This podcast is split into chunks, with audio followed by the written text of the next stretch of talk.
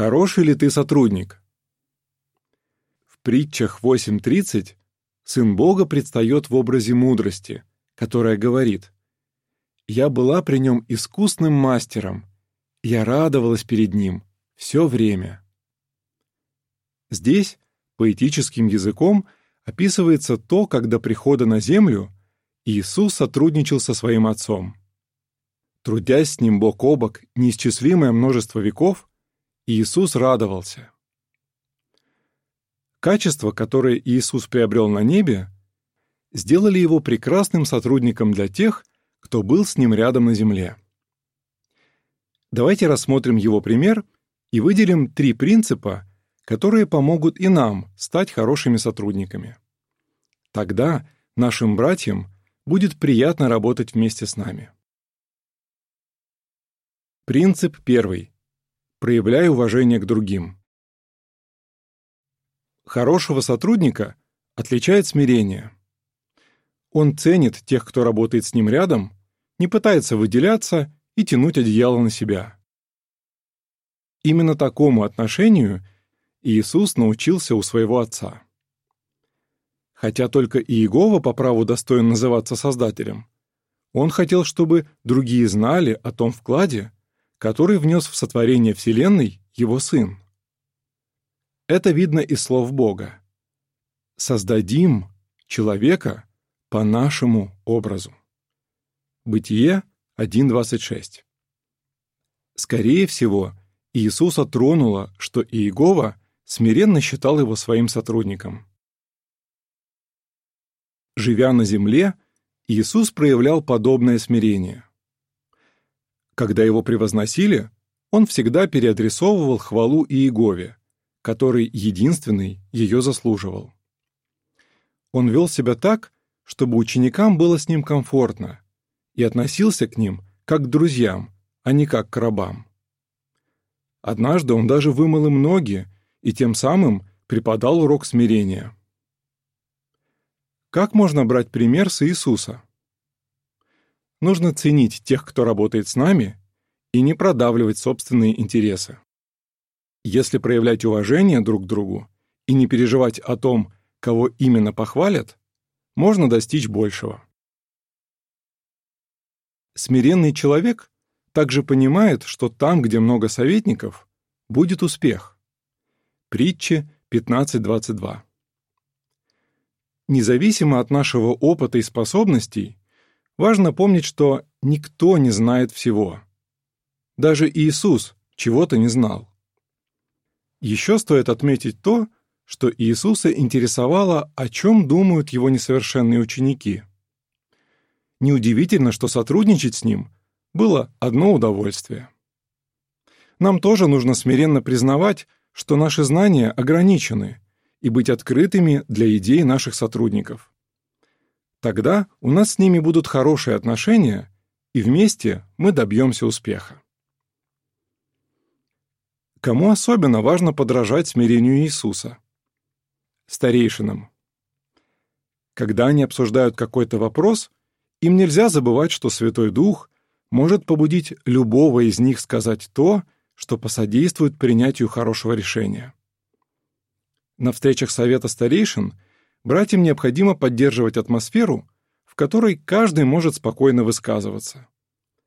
Тогда они совместно будут принимать решения, которые послужат на благо всего собрания.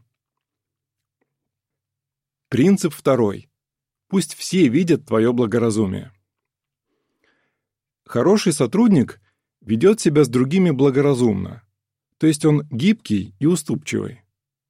Иегова во всем проявляет благоразумие. У Иисуса, безусловно, было много возможностей в этом убедиться. Например, Хотя человечество заслуживало смертного приговора, все же Иегова послал своего сына избавить людей от этой участи. Сам Иисус тоже проявлял уступчивость, когда это было необходимо и соответствовало обстоятельствам. Вспомним, как он помог финикиенке, хотя и был послан только к потерянным овцам Израиля. Матфея 15:24. Благоразумие Иисуса было видно и в том, что он не ожидал от учеников слишком многого. Даже когда его близкий друг Петр при всех отрекся от него, он его простил. А позже Иисус поручал Петру важные задания. Жизнь Иисуса — яркий пример того, как следовать призыву из Филиппийцам 4.5. «Пусть все видят ваше благоразумие».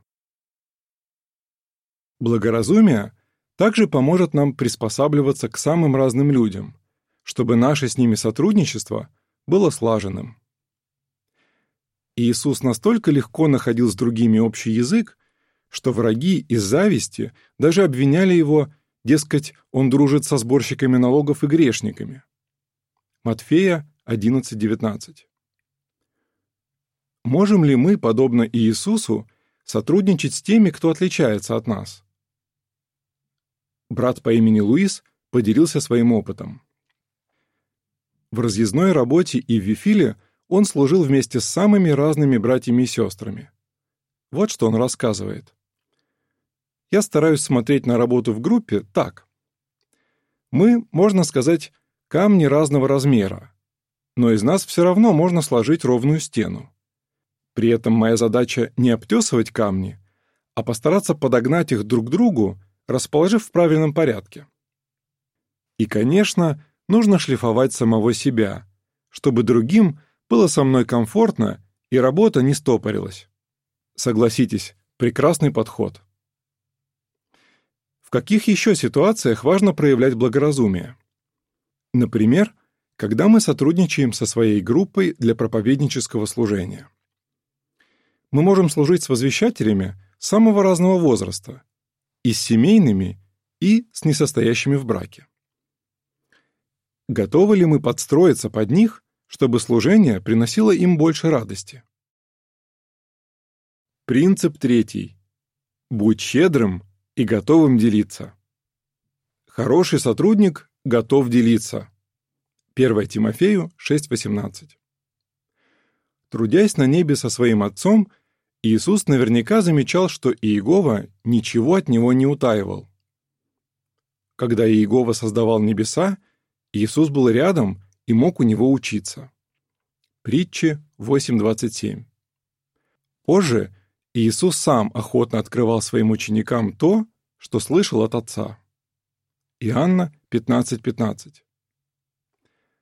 Подражая Иегове, мы можем делиться знаниями и опытом с братьями и сестрами. Бывает, человек скрывает от остальных нужную информацию, чтобы его считали незаменимым. Разумеется, хороший сотрудник так не поступает. Наоборот, он рад рассказывать другим то, что им пригодится. Подпись к иллюстрации. Как и Иегова и Иисус, охотно делись опытом и знаниями с теми, с кем сотрудничаешь. А еще щедрый сотрудник не скупится на добрые слова. Когда кто-то замечает наши старания и искренне нас благодарит, разве это не согревает сердце? Иисус подмечал сильные стороны своих сотрудников. Однажды он сказал им, что они совершат даже большие дела, чем он. Иоанна 14.12. А накануне своей смерти он похвалил верных апостолов. «Вы оставались со мной, когда я сталкивался с испытаниями». Луки 22.28. Слова Иисуса, должно быть, воодушевили их и придали им сил. Это прекрасный пример для нас. Если и мы не скупимся на похвалу, у тех, с кем мы сотрудничаем, словно вырастут крылья, и они будут готовы горы свернуть. Ты можешь быть хорошим сотрудником. Брат по имени Кайди подметил. Чтобы быть хорошим сотрудником, не нужно быть совершенным. Что требуется, так это заряжать других положительными эмоциями и помогать им чувствовать меньше напряжения от рабочей нагрузки. Получается ли у тебя быть таким сотрудником? Если хочешь, поинтересуйся у братьев и сестер, с которыми служишь вместе, что они думают по этому поводу. Хочется, чтобы окружающие чувствовали себя с нами так же комфортно, как ученики с Иисусом. Тогда нас можно будет назвать, как сказал апостол Павел, сотрудниками, содействующими вашей радости. 2 Коринфянам 1.24. Конец статьи.